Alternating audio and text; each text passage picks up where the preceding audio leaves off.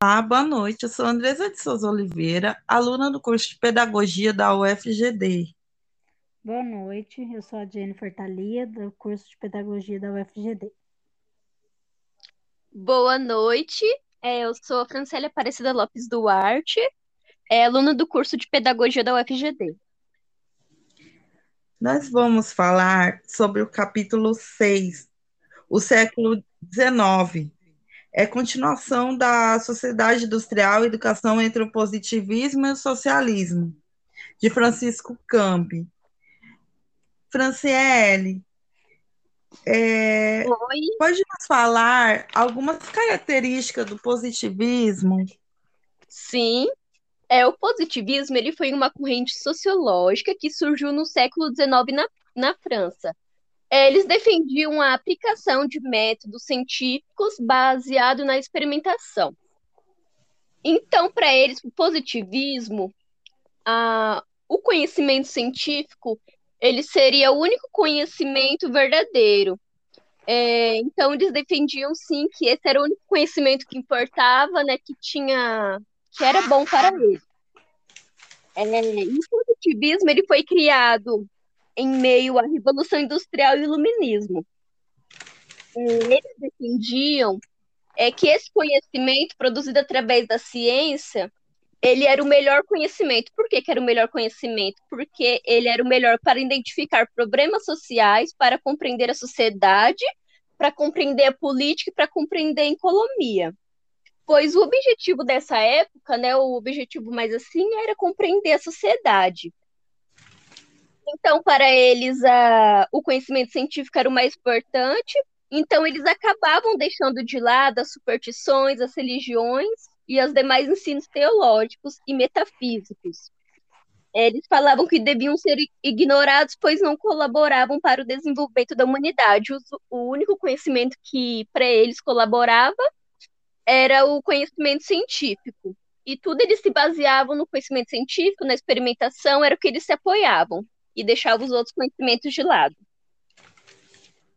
Sim, Fran, assim, eles, o objetivo deles era o progresso, né? Sim. Jennifer, é, fala pra gente um pouquinho sobre essa corrente quando ela chegou no Brasil.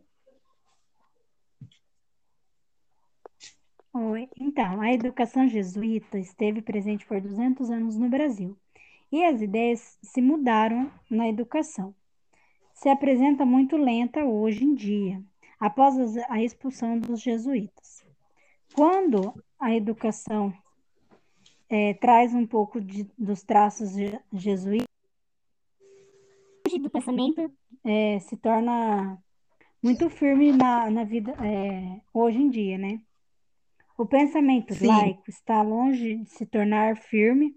Os professores laicos em, estão, é, em conseguir. Tipo a, tipo a cultura, né? Ainda está muito presente ainda aquela cultura da igreja católica, né? Os jesuítas. Sim. É, fala um pouco sobre o Augusto Conte para gente. Então, segundo Augusto Conte, uma vez que o nosso conhecimento está fundado em observações dos direitos e dos nossos interesses, espirituais, deve-se entregue, deve-se ser entregue o poder das ciências positivas. É, para os jesuítas, eles não acreditavam no que assim. Hoje a gente acredita, assim, a gente acredita na Igreja Católica, sim. Mas assim, a gente vê Deus? Não. Então a gente acredita, mas a gente não vê. Eles não, eles tinham que ver para crer naquilo, entendeu? Que é eles, os positivistas, né? né? Eles acreditavam no que eles viam, né? É, eles só acreditavam no que eles viam. No, no espiritual, não, eles não acreditavam.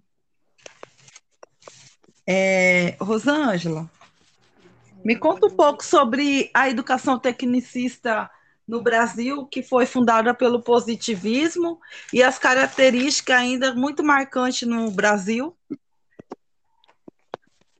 foi um aspecto da educação técnica que fundou é, no, positivismo, ordem e progresso. É...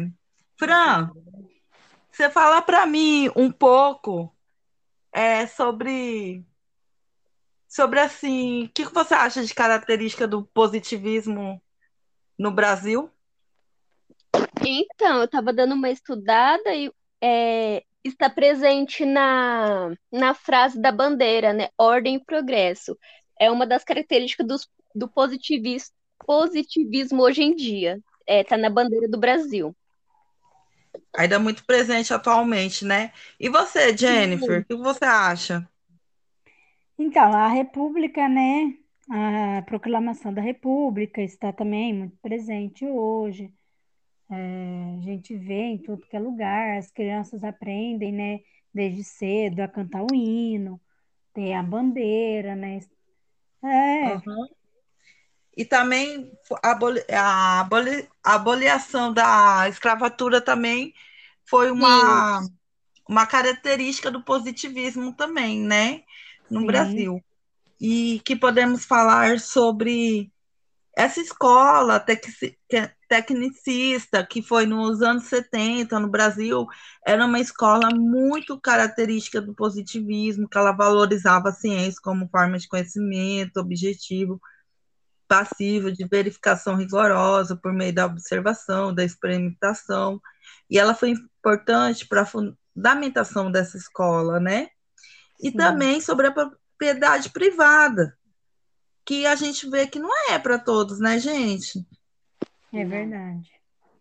É, e fica assim a pergunta sobre a solidariedade, que era muito vista pelos positivistas, né?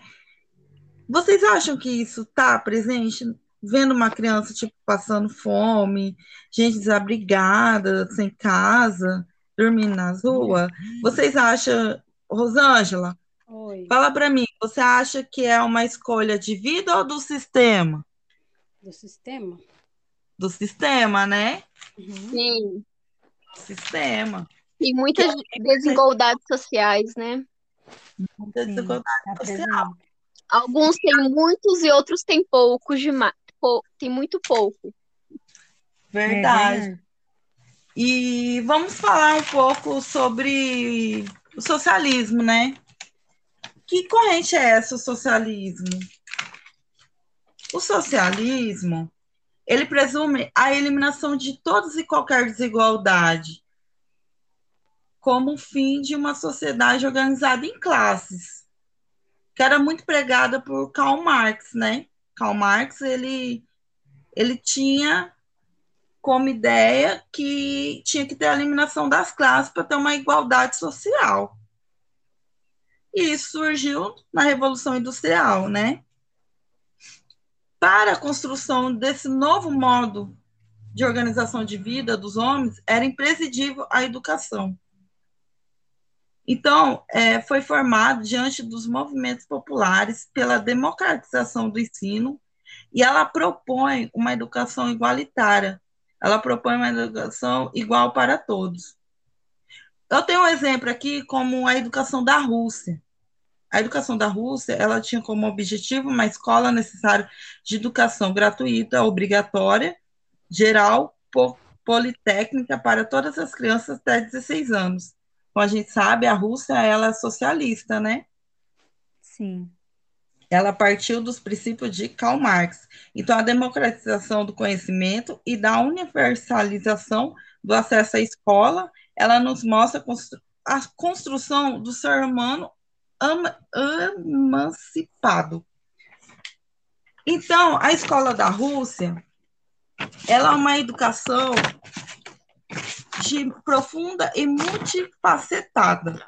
A ela a obtenção de habilitações do ensino básico geral com a Constituição da Rússia, ela é obrigatória.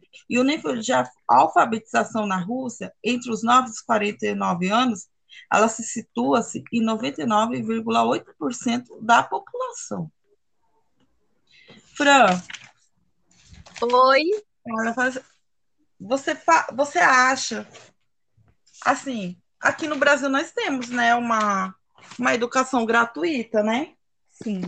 A gente tem sim. uma, uma. Mas você acha que ela é de qualidade?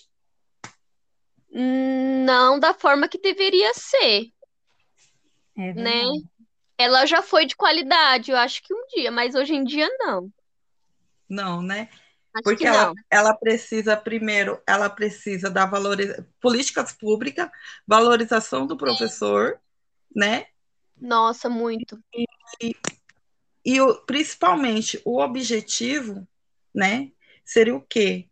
Formar é, os cidadãos nas, nas educação, né? Mas isso a gente não vê.